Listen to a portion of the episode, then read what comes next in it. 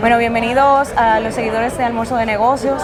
Seguimos con las entrevistas de Social Media Week versión 2019.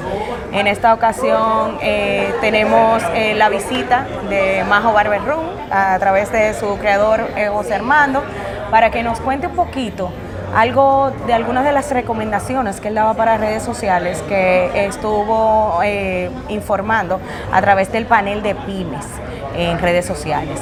Y bueno, eh, yo sé que es algo repetitivo, pero para los que no pudieron asistir al Social Media Week de este año, eh, queríamos que nos explicaras un poquito cuál es el secreto de tu éxito en redes sociales, que eh, realmente es algo a lo que algunas pymes le tienen miedo a entrar hoy día. Con respecto a tu negocio y cómo de repente un negocio como una barbería ha tenido tanto éxito y ha tenido tanta interacción a través de esta plataforma. Bueno, eh, el secreto entiendo yo para, más, para las redes sociales ha sido innovar desde el primer día. No tener miedo a postear algo que sea solamente un corte de pelo. Asociamos todos los servicios de barbería a un lifestyle, a un estilo de vida, que la gente puede en las redes asimilar son experiencias más que solamente hacer un corte de pelo o una barba. Eh, aparte de eso, nos, nos hemos apalancado mucho en los influencers que nos ayudan a vender de una manera bien orgánica, porque todos los influencers de allá no son por pago, no son por intercambio, es porque nació. Y cuando se vio la, la, oportunidad, en su principio la barbería tenía más seguidores que muchos de esos influencers. Hoy en día, cuatro años después, ya los influencers son mucho más grandes que la misma marca de nosotros. Entonces, todo fue muy orgánico. Eh, y mi recomendación siempre ha sido esa, innovar, que tenga una identidad del principio bien clara y, y, no dejarse llevar de lo que el otro hace. No tener una identidad clara y caerle atrás a un propósito. Que justamente ha sido el elemento diferenciador en el caso de ustedes. Y hablando justamente de influencers, tú estabas haciendo una anécdota de lo blanquito. Eh, nos gustaría que la compartieras, sobre todo porque entendiendo de que todos son clientes tuyos, pero de antaño. Sí, los blanquitos eh, son clientes de la barbería desde antes de ser un grupo. Ellos, como cantante individual que eran, se reunían en la barbería, a veces coincide, a veces no, y llegó un punto que una tarde estaban todos juntos en la barbería y yo le comento, en ese momento que era el DJ de ellos, le digo, mira, ¿por qué usted no grabó juntos la canción? Y ahí será la primera canción, y todavía no se llamaban Los Blanquitos, el nombre de ellos viene después, que empiezan, que lo ven juntos y decían, ¿quiénes son estos Blanquitos? Y ahí nace, pero sí, ellos se conocían, pero no compartían.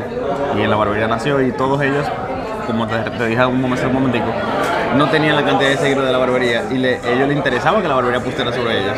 Ahora la barbería se beneficia de ellos. O sea, siempre ha sido viceversa. No, pero qué bien, como una, una alianza que ha quedado desde el inicio. Totalmente orgánica. Y me genera un poco de curiosidad, entendiendo cómo se manejan los caballeros en las redes sociales. ¿Cómo es la interacción, por ejemplo, cuando tú pones que alguien se está poniendo un tratamiento, que es una mascarilla o algo por el estilo? Es decir, te hacen preguntas ahí sobre dónde dan el, o se atreven a hacerlo público. Es decir, ¿cómo, ¿cómo realmente es la interacción? Explícanos un poquito, porque sobre todo las redes sociales se basan mucho en cuál es el comportamiento del usuario y en tu caso es muy peculiar. Sí, bueno. Eh, las interacciones son mayormente por DM, por un tema de que al hombre no le gusta que el otro se entere o que, quien lo sigue se entere de lo que le está preguntando. Tal vez por privacidad o por cualquier, algún tipo, más no sé si complejo.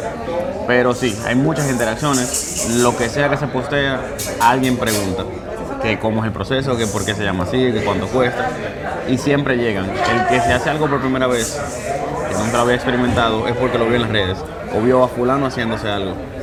Y luego que prueban y, obviamente el, trabajo de nosotros es asesorarle. No porque el show libre es un tratamiento, yo me lo tengo que hacer.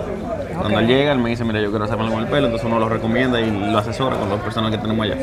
Y con el seguimiento que tú le das a tus redes, eh, José Armando Cuello, le das seguimiento propiamente a las redes eh, de su barbería, ¿tú te has dado cuenta con la interacción, y a lo mejor eso es un secreto que tú no quieres revelar, a qué tipo de contenido reaccionan más eh, tus seguidores, que te genere conversión? Por ejemplo, te voy a, dar un truco. A lo mejor un foodie entiende que cuando pone algo con Nutella le genera mayor conversión. ¿A qué, ¿Cuál, cuál realmente ha sido de las cosas que tú has detectado? Lo nuestro ha sido un prueba y error, por así decir, pero lo que más impacto ha creado fue el año pasado que hicimos una campaña, dejamos un lado el tercer aniversario y, y precisamente en esa semana hubo un feminicidio.